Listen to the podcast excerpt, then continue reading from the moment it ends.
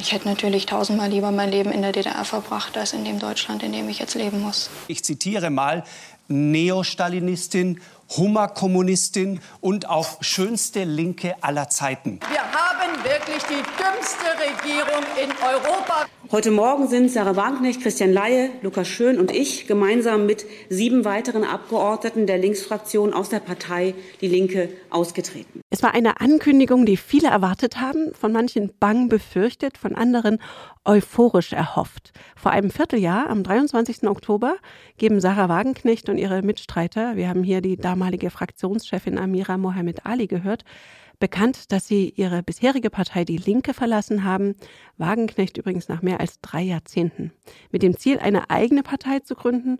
Und nur wenige Wochen später sagen ein Drittel der Menschen in Deutschland, laut Deutschlandtrend, sie fänden eine Wagenknecht-Partei gut. Da war das Bündnis noch gar nicht gegründet. Und besonders viel Zustimmung für die Wagenknecht-Partei kommt von Menschen, die bisher die AfD gewählt haben. Und was jetzt? Wird es eine Eintagsfliege wie Aufstehen, eine Bewegung, die Sarah Wagenknecht auch mal gegründet hatte? Oder kann sie im Wahljahr 2024 vielleicht die AfD in die Schranken weisen? Und wofür steht die Partei inhaltlich? Wer außer der prominenten Frontfrau gehört noch dazu?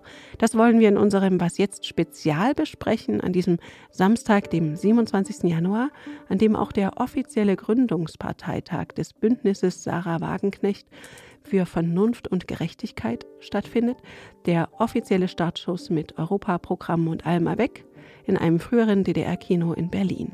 Wir, das sind Rita Lauter und mein Zeitkollege und langjähriger Wagenknecht-Beobachter Robert Pausch. Hi Rita. Hallo, willkommen. Danke, willkommen.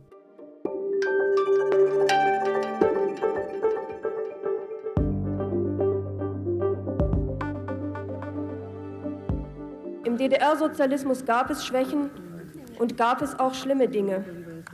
Und doch war die DDR mein Land und stand ich früher zu ihr und tue dies auch heute. Und wenn mir dafür Stalinismus vorgeworfen wird, so muss ich damit leben. Die Anfang 20-jährige Sarah Wagenknecht verteidigt die DDR und sich selbst gegen Stalinismusvorwürfe. Das war 1993. Heute mehr als 30 Jahre später lebt sie mit ihrem Mann Oskar Lafontaine idyllisch im Saarland und hat das bundesdeutsche Parteiensystem aufgemischt. Robert, du verfolgst den Werdegang der Linken ja schon seit einigen Jahren. Erinnerst du dich noch an deine erste Begegnung mit ihr? Ja, ich glaube, das ist so sechs, sieben Jahre oder sowas her. Da hat die damalige linke Fraktionsführung bei so einem Berliner Italiener eine Runde gehabt mit ein paar Journalisten, immer mal wieder regelmäßigen Abständen. Und da ist mir noch eine Sache von im Gedächtnis. Und zwar, damals war Dietmar Bartsch der Co-Fraktionschef mit Sarah Wagenknecht und man konnte einen interessanten Unterschied zwischen den beiden bemerken, nämlich Bartsch, der ja ein netter und sympathischer Typ ist, hatte keine Probleme damit, Zeit zu finden, sein Schnitzel oder seine Nudeln oder was auch immer da zu essen. Wagenknecht hatte aber sich so eine interessante Technik zurechtgelegt, dass während sie sprach, hat sie quasi schon ihre Gabel präpariert, um in der nächsten Journalistenfrage sich schnell einen Löffel oder eine Gabel eben in den Mund zu schieben. Man merkte da schon, das mediale Interesse war etwas ungleich verteilt. Die, die Fragen gingen eigentlich alle immer nur an Wagenknecht und der Bartsch musste gucken, dass er zwischendurch auch mal ein bisschen reinkam. Sie hat ja irgendwie keine Angst, unbequeme Positionen zu vertreten. Das haben wir ja gerade eben gehört in ihrer Verteidigung der DDR. Ist das für dich auch ein Teil des Faszinosums, dieses Ich stehe hier und kann nicht anders? Absolut. Ich glaube, das ist ein zentrales Motiv bei ihr, was man ja immer wieder sieht, heute mit ganz anderen inhaltlichen Positionen, aber eben sie profitiert wahnsinnig stark von diesem Image als unkorrumpierbar, unverbogen, was ja im Übrigen auch daran liegt, dass sie nie in die Nähe davon kam, mal einen Kompromiss verteidigen zu müssen. Sie ist ja seit 30 Jahren in der Politik, ohne jemals ein Gesetz formuliert oder in die Wege geleitet zu haben. Das heißt, daraus resultiert natürlich auch ein gewisses Alleinstellungsmerkmal mal immer dagegen gewesen zu sein und auch dagegen gewesen sein zu können. Und gibt es noch andere Sachen, von denen du denkst, dass sie sie besonders populär machen oder die an ihr so besonders sind im Vergleich zu anderen Politikerinnen und Politikern? Ja, also so eine gewisse Unbeirrbarkeit und auch Starrsinnigkeit, eine Kühle, die bei ihr immer eine große Rolle spielt, die sie auch von, von anderen äh, unterscheidet. Ich denke da an diverse Talkshow-Momente, wo sie mit harten Anwürfen konfrontiert war und wahnsinnig kühl, fast schon kalt eben darauf reagiert hat. Ich glaube, das unterscheidet sie von vielen Politikern und das, das macht bestimmt irgendeine Art von Faszinosum bei ihr stärker. In den 90ern wurde sie noch als Marxistin oder gar Stalinistin geschmäht und jetzt wird ihr rechter Populismus vorgeworfen. Sie findet also Gehör. Überrascht sich das eigentlich? Es ist schon interessant, also wenn man sich überlegt, in dem Ton, den wir eben auch gehört haben, da musste sie sich eben gegen Stalinismus-Vorwürfe verteidigen, hat ja durchaus auch das stalinistische Regime verteidigt, ähm, sich nicht nur gegen die Vorwürfe verteidigt, sondern die hatten ja einen Grund, die Vorwürfe, hat die DDR, insbesondere Walter Ulbricht, immer sehr gelobt. Dann nannte sie sich eben vor fünf, sechs, sieben Jahren noch Sozialistin. Heute nennt sie sich nicht mal mehr links. Also inhaltlich sieht man einen totalen Shift, der sich eben an dieser Verwendung der Begriffe und auch der dahinterliegenden Positionen zeigt. Also das, was klassisch linke Positionen sind, die vertritt sie heute im Prinzip nur noch in Spurenelementen und in einem interessanten Mix aus eher rechten und eher linken Positionen. Und all das, was ein anderes, früheres Alleinstellungsmerkmal dieses die Sozialistin in den Talkshows und so. Das gibt es ja heute nicht mehr und das weiß sie ja auch mittlerweile ganz, ganz stark von sich. Also wenn sie heute noch mal irgendwo gefragt wird nach irgendwelchen sozialistischen Ideen, dann sagt sie ja nein, das sind meine jungen wilden Jahre gewesen. Heute bin ich vernünftig geworden und vertrete im Prinzip so eine korporatistisch Ludwig Erhardhafte Wirtschaftspolitik.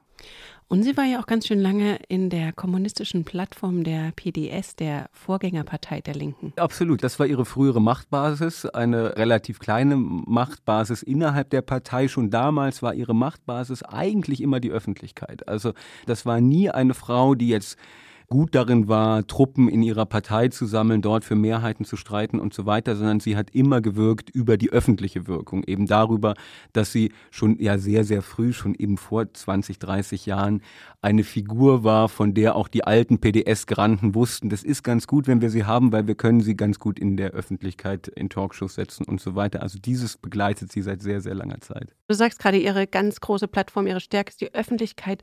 Unter Populisten stellt man sich ja vom Habitus eher so Leute vor, die mehr oder weniger glaubwürdig einen auf Folksy machen und schlichte bis vulgäre Sprache sprechen, wie Donald Trump oder Silvio Berlusconi. Das ist ja nun gerade nicht das Auftreten von Sarah Wagenknecht. Nee, absolut nicht. Es gab mal, ich muss an, an eine sehr lustige Szene denken als es die Gelbwesten-Proteste in mhm. Frankreich gab, da wollte Wagenknecht es irgendwie auch in Deutschland etablieren. Also sie hat ja immer einen starken Wunsch danach, dass es hier starke Protestbewegungen gibt, allerdings so, wie sie sich Protest vorstellt. Nicht zum Beispiel wie der, der jetzt gerade gegen die AfD auf den Straßen ist. Und da gab es ein Video, in dem sie vor dem Kanzleramt stand in so einer Pelzjacke und darüber hatte sie so eine gelbe Weste angezogen, so eine Bauarbeiterweste. Und das war unfreiwillig komisch auf eine Art und Weise, weil sie eben natürlich viel mehr die Pelzmantelträgerin ist als die Bauarbeiterwestenträgerin. Und Trotzdem funktioniert das ja. Also sie ist wahnsinnig gut darin, Widersprüche der anderen zu entlarven. Mhm. Dieser offenkundige Widerspruch fällt ihr überhaupt nicht auf die Füße. Im Gegenteil, daraus entsteht ja auch, wir sprachen eben über das Faszinosum, glaube ich, etwas, was viele Leute fasziniert. Also die belesene, Goethe-kundige Hegel-Kennerin, die irgendwie den ganzen deutschen Bildungsbürgerkanon referieren kann und gleichzeitig aber nun auch ihren Lenin gelesen hat. Und, so und dabei sehr elegant auch noch Absolut. auftritt. Ja, genau. Das ist ganz sicher auch ein Element der öffentlichen Wirkung. Hältst du sie für eine Populistin? Wenn man jetzt mal so eine engere Populismusdefinition anlegt, dann teils, teils. Also sie ist jetzt, glaube ich, nicht in dem Sinne populistisch, dass sie sagt, es gibt einen reinen Volkswillen, der von korrupten Eliten missbraucht wird oder so.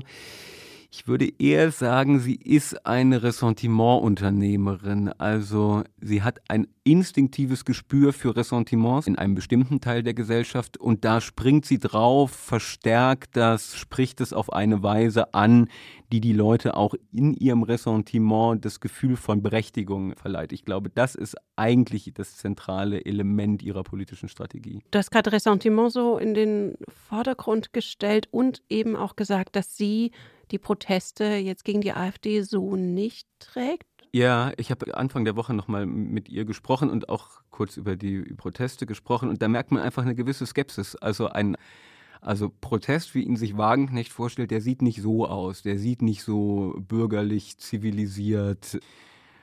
Also ein bisschen grünmilieuartig aus wie der nun, der gegen die AfD auf die Straßen war, sondern sie stellt sich da schon einen wütenderen Sozialprotest im Prinzip vor. Also sie fühlt sich mit den Landwirten stärker verbunden als jetzt nun mit diesem Protest.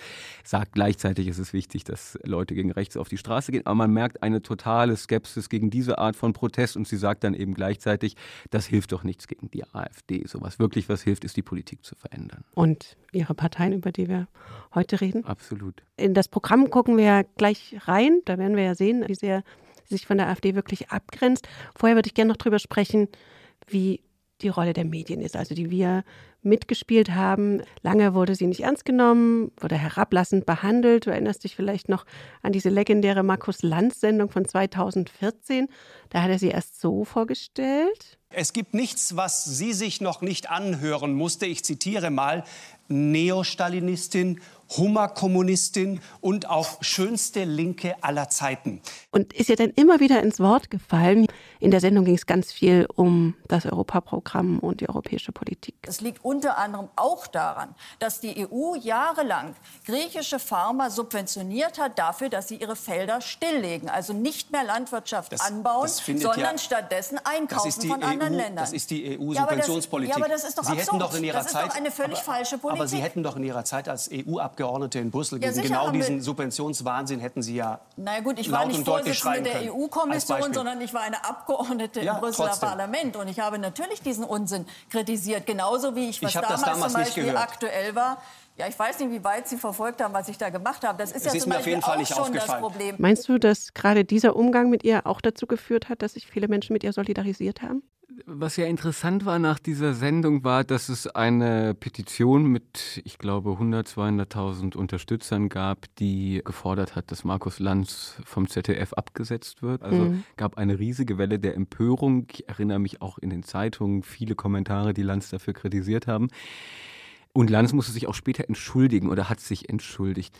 Und das ist ja doch interessant, weil es ja, also man könnte auch sagen, einfach hart nachgefragt war oder so. So macht das ja Lanz heute auch noch bei anderen. Aber sie hat da eine Welle der Solidarität hervorgerufen, die ich doch bemerkenswert fand damals und die, glaube ich, auch für sie ein wichtiger Punkt war, weil man da merkte und auch eben die Medien merkten, oha, da stehen auf einmal sehr, sehr viele Leute hinter ihr, wenn sie derart unterbrochen, kritisiert, hart angefasst wird im Interview. Also ein interessanter Umschlagpunkt, glaube ich. Ja, und gleichzeitig wird sie ja so häufig in Talkshows eingeladen wie wenig andere Absolut. Spitzenpolitiker. Absolut.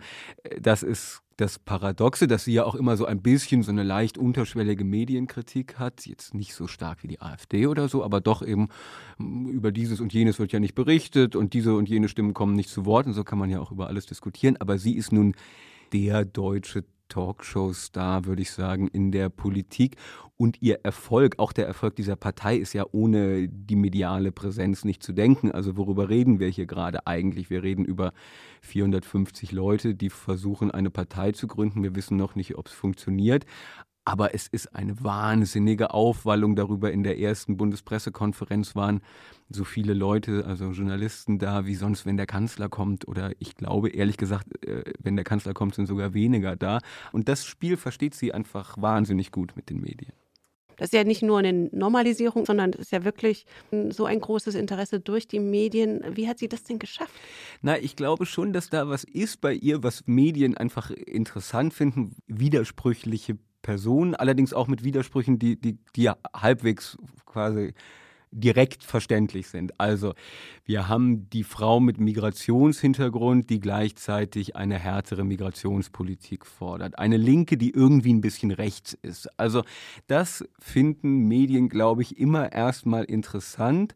Und dazu kommt eben dieses geradlinige, direkte, es knallt auch eigentlich immer, wenn sie in Talkshows ist. Auch das, muss man sagen, ist etwas, was Talkshows ja gezielt hervorrufen wollen. Konflikt, Kontroverse und so weiter. Und da hat man mit Wagenknecht eigentlich immer ganz gute Karten. Sarah Wagenknecht hat ja auch lange damit kokettiert, eine Partei zu gründen. Und es gab bei gefühlt jeder kleinen Wendung ein riesiges Medienecho. Also wir Medien spielen das auch ein bisschen mit, ne? Ja, also ich erinnere mich an Spiegel-Titelgeschichten, große Interviews davor, danach, Süddeutsche, wir ja auch. Also wir machen jetzt ja auch einen Podcast zu, wir haben eine große Geschichte gemacht, als sie ihre Partei gegründet hat und so weiter.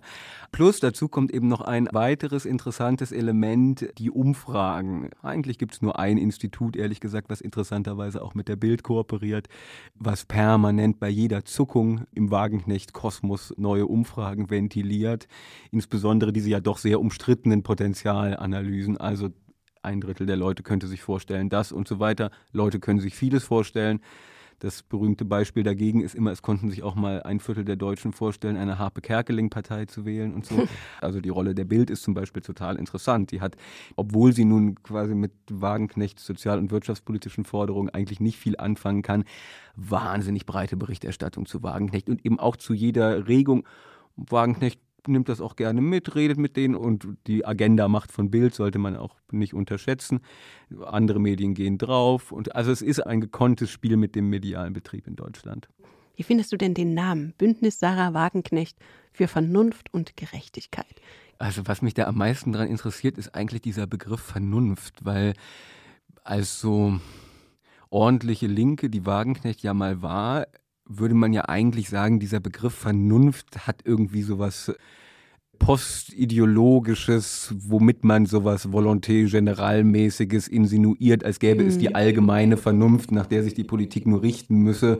Der gesunde Menschenverstand. Der gesunde Menschenverstand eben, was ja Unsinn ist. Aber eben auch, also jede Partei, die sich neu gründet, muss, glaube ich, ungefähr sowas sagen, wie wir machen jetzt Politik für den gesunden Menschenverstand, für die Vernunft, gegen das abgehobene Parteienkartell, gegen die anderen, die alle nur ideologisch und nach ihren eigenen Interessen agieren. Also insofern würde ich sagen, es ist auch ein bisschen ein üblicher Mechanismus bei Neugründungen von Parteien, aber eben gerade wenn man doch nun mal eine Linke war, ist dieser Rückgriff auf den Vernunftbegriff, finde ich, so ein, so ein bisschen unter ihrem Niveau eigentlich. Ja, mich hat es auch so ein bisschen erinnert an die polnische Peace-Partei Recht und Gerechtigkeit. Dann schauen wir mal auf die Inhalte, die nach der BSW-Logik vernünftig und gerecht sein sollen. Hier nochmal ein Zusammenschnitt von Sarah Wagenknecht bei der Pressekonferenz im Januar. Sie finden einfach im deutschen Parteienspektrum zu meinem großen Bedauern keine Partei mehr, die sich ernsthaft für diese Fragen, gute Löhne, ordentliche Renten, ein starker Sozialstaat einsetzt. Ein Grund war, warum wir diese Partei gegründet haben, die Menschen ihre Brot- und Butterthemen, die Themen, die ihr ganz alltägliches Leben ausmachen, dass sie gut bezahlt werden, dass ihre Arbeitsplätze sicher sind, dass sie aber auch nicht Angst haben müssen, im Alter arm zu sein, dass sie in Wohnungen leben, deren Mieten sie bezahlen können. Das ist erstmal eine Abrechnung mit anderen Parteien, ne? insbesondere der Linken, oder? Den Punkt finde ich sehr interessant. Das wird auch, glaube ich, einer der interessantesten jetzt, wenn man die weitere Entwicklung der Partei beobachtet, welchen Stellenwert solche Themen haben. Weil mein Eindruck aus Gesprächen mit ihr und anderen Leuten aus der Partei ist, dass die eigentlich nicht glauben, dass man eben mit diesen, wie Wagenknecht es jetzt sagt, klassischen Brot- und Butterthemen wirklich politische Energie erzeugen kann. Nicht umsonst haben sie ja noch so ein paar andere Themen, Meinungsfreiheit, Schrägstrich Cancel Culture, wie Sie sagen würden, Friedenspolitik auf der anderen Seite. Und dann eben nun diese, diese klassischen äh, sozialen Themen, wo ja aber die interessante Frage ist, auf die die auch alle keine Antwort haben, wir haben eine extreme Zuspitzung der sozialen Frage in den letzten zwei bis drei Jahren, stagnierende bis fallende Reallöhne, extreme Gewinne auf der anderen Seite. Und trotzdem regt sich da eigentlich keine Empörung. Und ich bin mir sehr unsicher, ob diese Partei eigentlich das Programm hat und den Anspruch, dort eine Empörung zu entfachen und im Prinzip so eine soziale Protestpartei oder sowas zu werden oder eben doch was anderes, eben eher die anderen Themen in den Vordergrund zu stellen, Migration, Ukraine, Cancel Culture. Ja, da du gerade Migrationspolitik sagst, habe ich auch noch einen aussagekräftigen O-Ton. Wir haben eine unkontrollierte Migration. Selbstverständlich, wenn Menschen politisch verfolgt werden, dass sie dann auch ein Recht auf Schutz haben.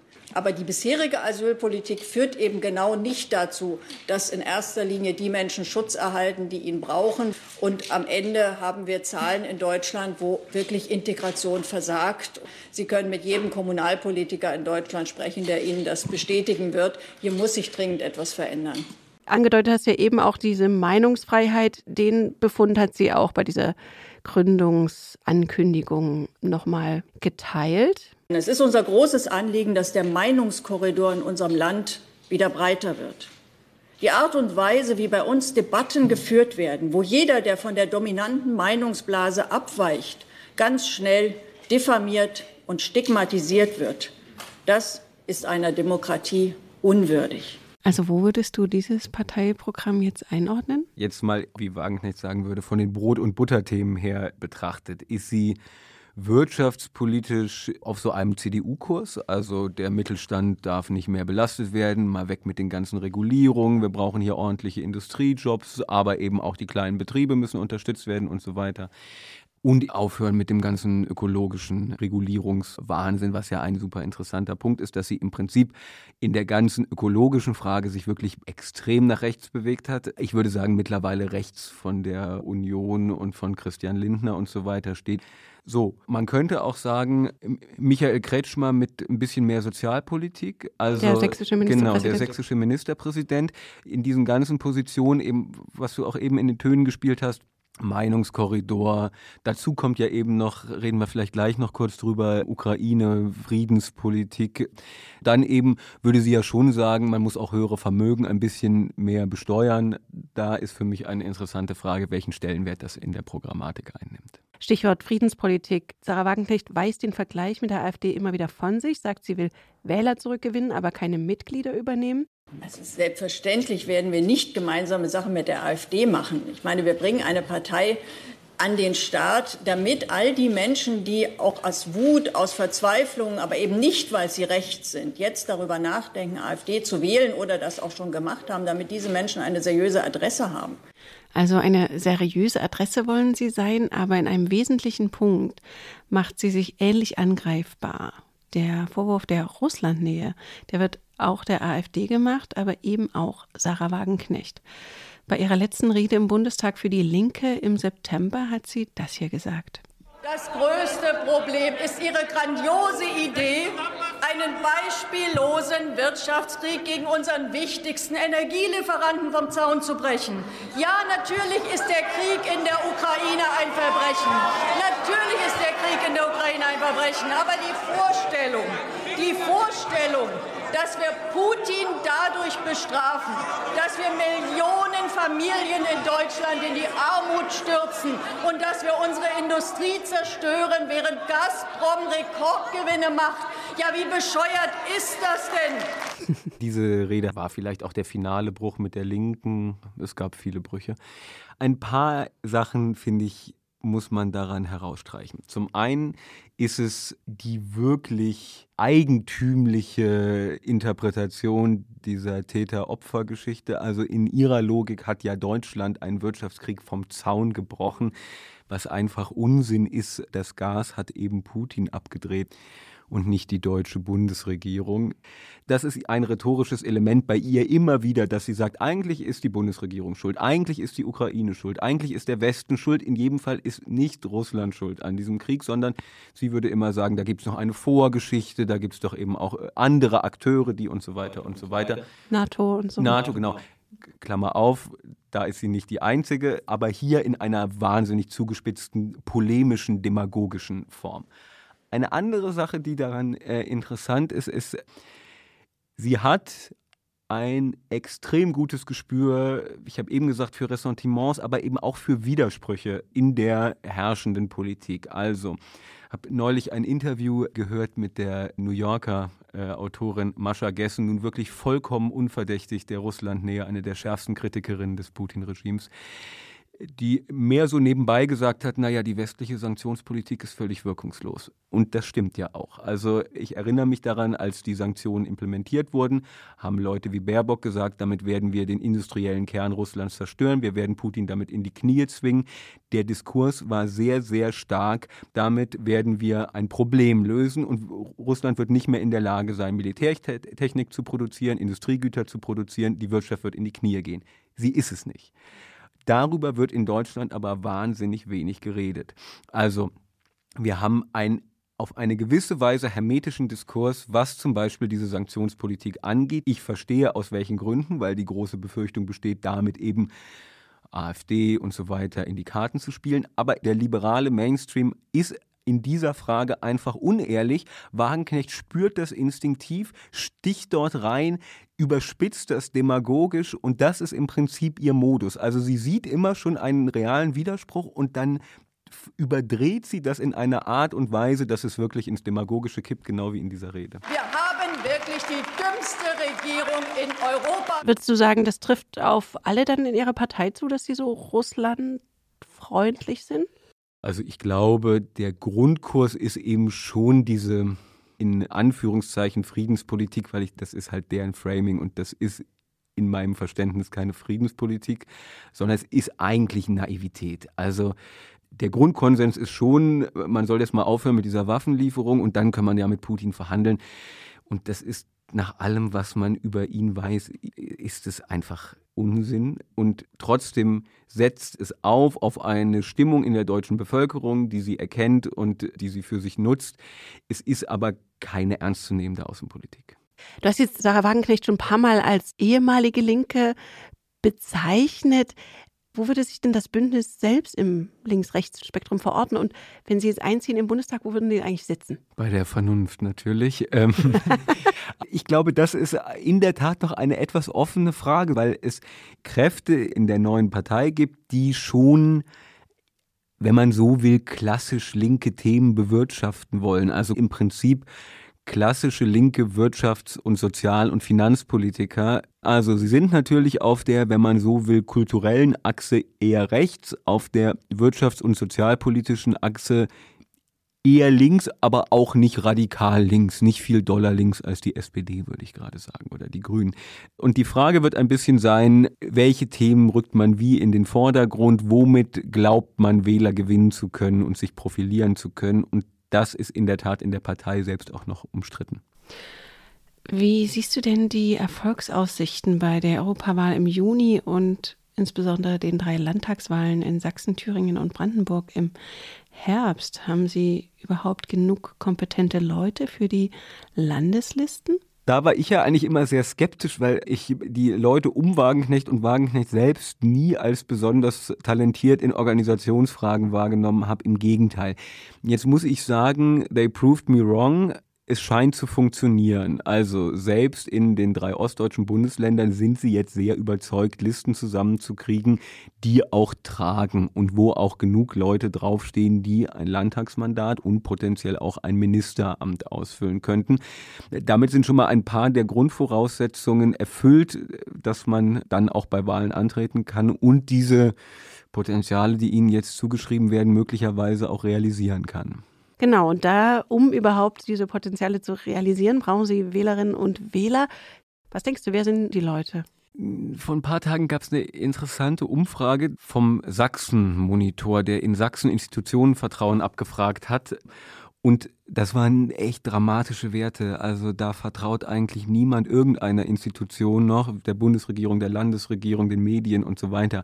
Also ich glaube, dieses Motiv von denjenigen, die Vertrauen verloren haben, das ist schon ein Klientel, was sie einfach sehr anspricht, eben aus diesem, was wir am Anfang hatten, die unverbogene, die unkorrupte, die ehrliche und so weiter. Also ein unzufriedenes, tendenziell im Prinzip nicht das klassisch linksurbane Bürgertum, um es mal ein bisschen zugespitzt und möglicherweise auch in Wagenknechts Diktion zu formulieren, sondern eben ja, Leute, denen es schlechter geht und die ein bisschen wütend sind. Und was denkst du, wie viele könnten das sein?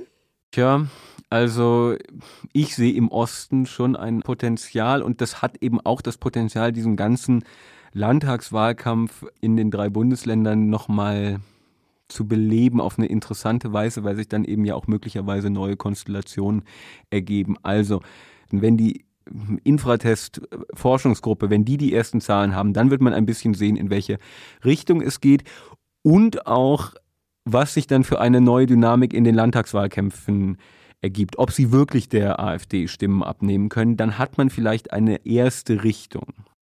Der erste Test ist ja die Europawahl im Juni und da treten der Ex-Linke Fabio Di Masi, der sich im Wirecard-Untersuchungsausschuss Respekt erworben hat, und der ehemalige Düsseldorfer Oberbürgermeister Thomas Geisel an. Geisel hat bei der Gründungspressekonferenz beim Thema Bürgergeld erstmal die Begriffe Kostgänger und Schwarzarbeit fallen lassen und die umstrittenen Hartz-IV-Reformen verteidigt. Ist so ein Spitzenkandidat eine kluge Idee aus Sicht des BSW? Ja, es ist in jedem Fall eine interessante Entscheidung, weil nun doch äh, Gründungsmythos der Linken und viele BSWler kommen ja nun aus der Linken, war eben Protest gegen die Hartz-Reform. Ja. Und jetzt hat man nun einen Schröder-Mann, also einen Schröder-Sozialdemokraten, an der ersten Reihe für die Europaliste im Duo mit einem Linksparteipolitiker, der in Fragen von Makroökonomie, Staatsschulden, Sozialpolitik, Hartz IV im Prinzip doch durchaus andere Ansichten vertritt. Und da bin ich sehr gespannt, wie man diesen Widerspruch ausgleicht, aushält, integriert. Die Frau der Widersprüchlichkeiten steht ja an der Spitze, hast du schon gesagt. Fabio De Masi hat allerdings auch gleich große Ambitionen für das BSW ich will immer die BSW sagen, aber das BSW aus. Es geht schwer über die Lippen. Ne? Ja. Wir streben an, mittelfristig eine Volkspartei zu sein. Eine Volkspartei also. Kann das klappen? Hm, ich glaube, das ist jetzt erstmal der Versuch, eben genau diese Widersprüche wegzureden im Begriff, dass man ja nun eh eine Volkspartei sei. Und deswegen könnte man ja auch völlig gegensätzliche Positionen oder doch zumindest sehr, sehr unterschiedliche Positionen vertreten das würde ich mal unter Rhetorik verbuchen. Du bist ja auch viel in Hintergrundgesprächen mit Spitzenvertreter und Vertreterinnen der anderen Parteien.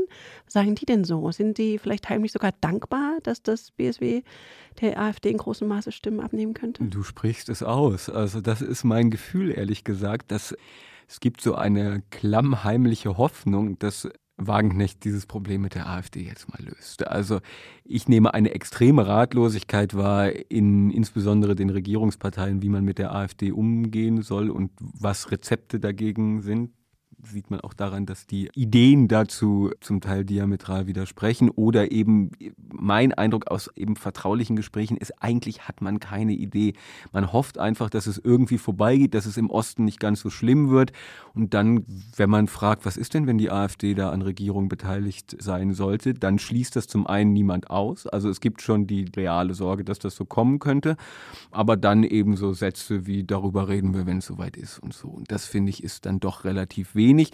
Plus eben, dann sagt man, naja, und mal gucken, was das da mit Wagenknecht wird. Also vielleicht BSW als Retterin Ostdeutschlands vor der AfD. Als Retterin Ostdeutschlands, als Retterin des Establishments vor sich selbst. Also die Anti-Establishment-Frau soll jetzt irgendwie für die Regierenden das Problem lösen. Es gibt auch die entgegengesetzte Möglichkeit, dass Wagenknecht, je nachdem, wie sich diese Partei strategisch positioniert, dass sie die AfD sogar noch stärker macht, eben dadurch, dass sie in bestimmten Punkten, also Ukraine, sie würde sagen Meinungsfreiheit und Migration, im Prinzip Narrative der AfD bedient und sie dadurch legitimiert. Also das ist eine Frage der Zuspitzung und das ist eine Frage der Rhetorik, aber es ist eine reale Gefahr, dass eine Partei, die den Anspruch hat, die AfD klein zu halten, möglicherweise den Diskurs auf Felder verlagert, wo die AfD einfach die sogenannte Issue Ownership hat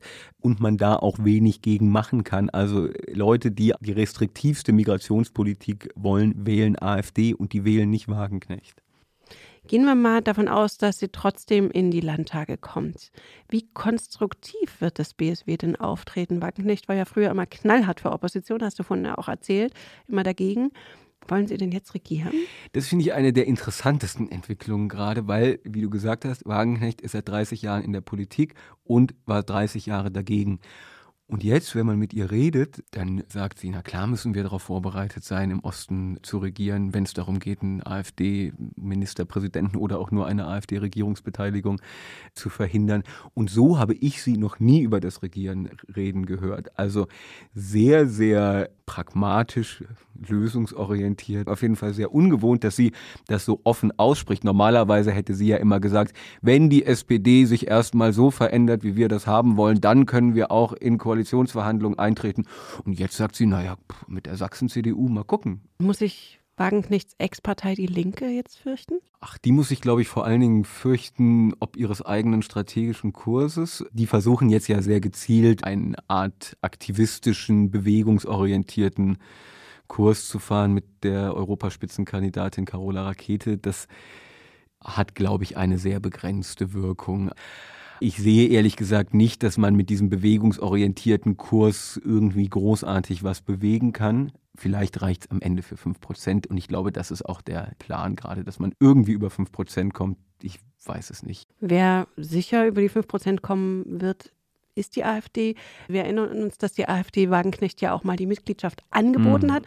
Aber fürchten die sich heimlich oder hoffen die eben auch mit ihrer Issue Ownership, so wie du es vorhin genannt hast, also das Original, dass die Leute trotzdem zu ihnen kommen. Also was man sieht, ist so eine gewisse Unruhe auch in so rechtsintellektuellen Kreisen, ob dieser Wagenknecht-Partei, also da gab es auch schon immer eine totale Faszination für Wagenknecht, weil sie auch irgendwas Originäres, Authentisches hat, was so Typen wie Höcke natürlich total abgeht. Also ich finde Höcke immer einfach wahnsinnig kitschig und irgendwie schwülstig, pathetisch diese Kühle und Härte, die Wagenknecht ausstrahlt, das ist auch für die irgendwie attraktiv und interessant. Und deswegen wurde da immer wahnsinnig viel über Wagenknecht geredet.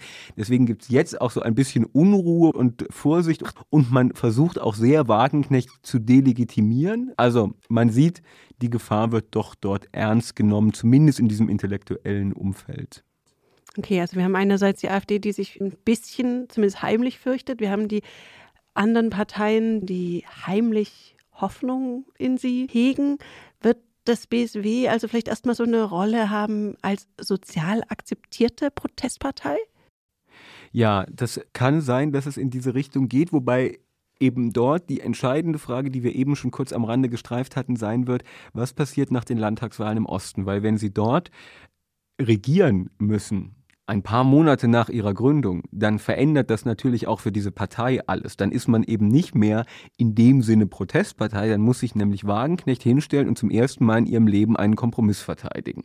Da bin ich sehr gespannt, wie das dann so klingen wird, wenn man vorher immer allen gesagt hat, dass ihre Kompromisse heuchlerisch und läppisch und überhaupt ein Verrat sind. Also insofern kann das für diese Partei eine total interessante Wirkung haben, auch eine mäßigende. Wenn man konfrontiert ist mit Kommunalhaushalten, Länderfinanzen und so weiter, dann muss man sich eben ein bisschen mehr mit der Wirklichkeit beschäftigen, als wenn man nur in großen Pinselstrichen über Verhandlungsfrieden in der Ukraine und was man jetzt mit Putin machen müsste und dass man überhaupt doch mal wieder ein bisschen Pipeline-Gas aus Russland einführen sollte. Das ist eben leicht gesagt, aber wenn man dann dort in Thüringen sich mal angucken muss, was konkret geht, finde ich interessant. Okay, dann letzte Frage. Gerade angesichts der Enthüllungen und dem Entsetzen über die AfD und die vielen Demonstrationen dagegen, ist das jetzt genau der richtige Moment für den Angriff einer Wagenknecht-Partei auf die AfD? Oder dreht sich die Stimmung gerade generell gegen Bestrebungen, die so als populistisch wahrgenommen werden? Vielleicht kann man es so formulieren, die zwei größten Gefahren für die AfD kommen gerade von unten und von außen. Also von unten im Sinne des jetzt sich formierenden zivilgesellschaftlichen Protestes, der, glaube ich, vor allem in der Lage dazu sein kann, den Diskurs zu verschieben und auch, das glaube ich, ist das Zentrale, die CDU zu beeinflussen. Man hat ja jetzt schon gesehen, Michael Kretschmer sagt, wir stellen uns hinter unsere ausländischen Mitbürger. Also ganz interessante Positionsverschiebung dort, der ja doch auch eher immer ein bisschen rechtere Positionen akzentuiert hat. Das zweite ist von außen Wagenknecht, die auf einer ganz anderen Seite die AfD versuchen wird zu attackieren. Also ich würde sagen, vor ein paar Monaten waren die Chancen für einen Durchmarsch der AfD bei den Landtagswahlen im Osten zumindest größer als jetzt. Schauen wir mal, was daraus wird. Wir werden es weiter beobachten. Danke dir, Robert. Schön, dass wir mal mehr als drei Fragen besprechen konnten. Das fand konnten. ich auch. Und wir werden bestimmt noch öfter über das Wahljahr 2024 und die Entwicklung der Wagenknecht-Partei reden. Danke dir sehr. Ich hoffe auch. Und das war unsere Samstags-Sonderfolge von Was Jetzt. Wir freuen uns über Ihr Feedback an wasjetzt.zeit.de. Morgen früh gibt es uns wieder in gewohnter Kurz- und Knackig-Edition. Ihnen ein schönes Wochenende und danke fürs Zuhören sagen. Robert Pausch und Rita Lauter. Tschüss. Tschüss. Früher habe ich im Podcast geraucht, das ging aber also in meiner Küche dann immer, wenn ich äh, das Politikteil gemacht habe. Ähm, Helmut Schmidt würde Und jetzt habe ich aber aufgehört und habe darum, es ist etwas unästhetischer. Äh, man, Ach, klemmt so zwischen, man klemmt sich das zwischen ähm, Oberlippe und äh, Zahnfleisch.